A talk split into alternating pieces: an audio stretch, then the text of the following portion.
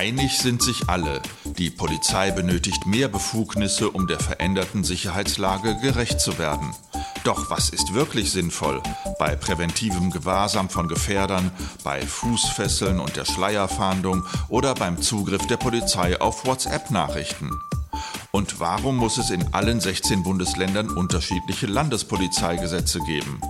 Dazu hat Oliver Malchow, der Bundesvorsitzende der Gewerkschaft der Polizei, einen Vorschlag. Ich habe ihn nun am Telefon. Herr Malchow, was hält die Gewerkschaft der Polizei von den vielen neuen Landespolizeigesetzen? Wir wollen auf Bundesebene ein Musterpolizeigesetz haben, so wie es auch im Koalitionsvertrag festgeschrieben worden ist. Da hat man praktisch eine unserer Forderungen mit aufgenommen, weil wir der Meinung sind, dass es schon notwendig für den Bürger auch eher nachvollziehbarer ist, wenn er unabhängig in welchem Bundesland er sich aufhält, die Polizei gleiche Maßnahmen treffen darf. Das Problem ist, dass in den Landespolizeigesetzen jeweils ziemlich verschiedene Befugnisse für die Polizei drinstehen. Können Sie da mal ein paar Beispiele nennen? Nordrhein-Westfalen hat jetzt auch die Schleierfahndung mit drin. Andere Bundesländer, Schleswig-Holstein zum Beispiel, hat sie wieder rausgenommen. Das heißt also, in manchen Ländern sind Fahndungsmaßnahmen möglich, in anderen nicht. Ganz aktuell auch die Diskussion um Fußfesseln zur Strafverfolgung ist das ja geregelt worden. Bayern hat das auch in sein Polizeigesetz mit aufgenommen. Wir hielten das auch für sinnvoll, es in den anderen Polizeigesetzen drin zu haben. Aber das sehen nicht alle Bundesländer so. Insofern haben wir unterschiedliche Möglichkeiten polizeilichen Handelns in den einzelnen Bundesländern. Wie kommt dieser Flickenteppich eigentlich zustande? Vermutlich ja durch die föderale Struktur unseres Staates. Wir haben zwar eine Bundespolizei für übergreifende Aufgaben, aber eigentlich ist die Polizei eine Sache der Bundesländer. Ja, genau. Es liegt äh, daran, dass Polizei Ländersache ist. Damit die Länderparlamente auch den gesetzlichen Rahmen beschreiben, in dem sie ihre Länderpolizeien einsetzen wollen. Das geht dann natürlich um die Kompetenzen als Land selber zu entscheiden, welche Befugnisse die Polizei des Landes haben soll. Deswegen sagen wir ja auch, wir finden Föderalismus unter machtpolitischen Gesichtspunkt richtig im Bereich von Polizei, aber wir glauben schon, dass man einen Musterentwurf entwerfen könnte, der dann den Orientierungsrahmen für die Länder darstellt, die dann an der einen oder anderen Stelle ihre persönlichen Sichtweisen mit einbringen können aber grundsätzlich die Maßnahmen in allen Ländern durchgeführt werden könnte. Sprechen wir doch über ein paar ganz konkrete inhaltliche Punkte.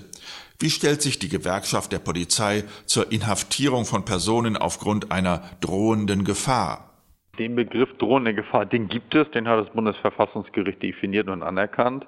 Äh, deswegen stellen wir ihn auch gar nicht in Frage, aber er bezieht sich eben, und das ist die Akzeptanz, die es gibt, auf terroristische Bedrohungslagen und die Bekämpfung dieser. Insofern glauben wir, dass man sich in diesem Rahmen auch weiterhin bewegen sollte. Die Ausdehnung auf andere Gefahrenlagen empfinden wir eben als sehr schwierig.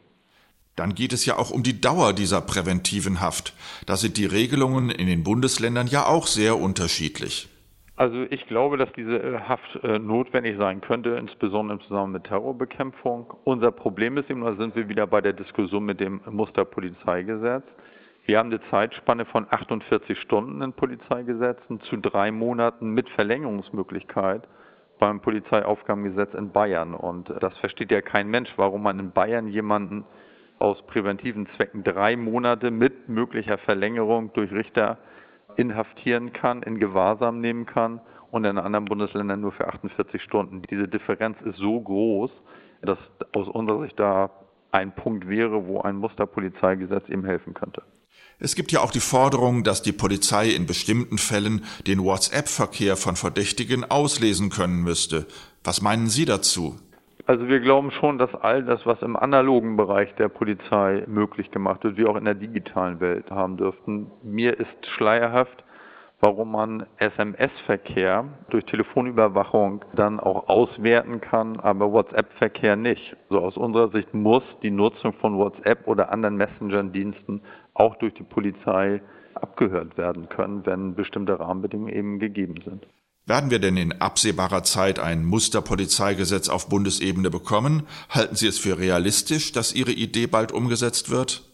Befürchte eher, dass mit dem Vorgehen jetzt zum Beispiel in Bayern wir meilenweit weg sind von einem Musterpolizeigesetz, weil da ja gerade erst ein neues verabschiedet worden ist.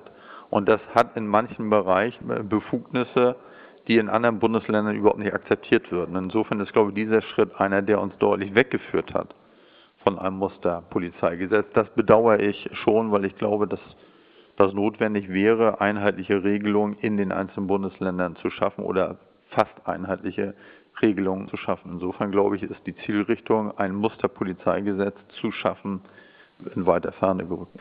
Vielen Dank, Herr Malchow, für das Gespräch.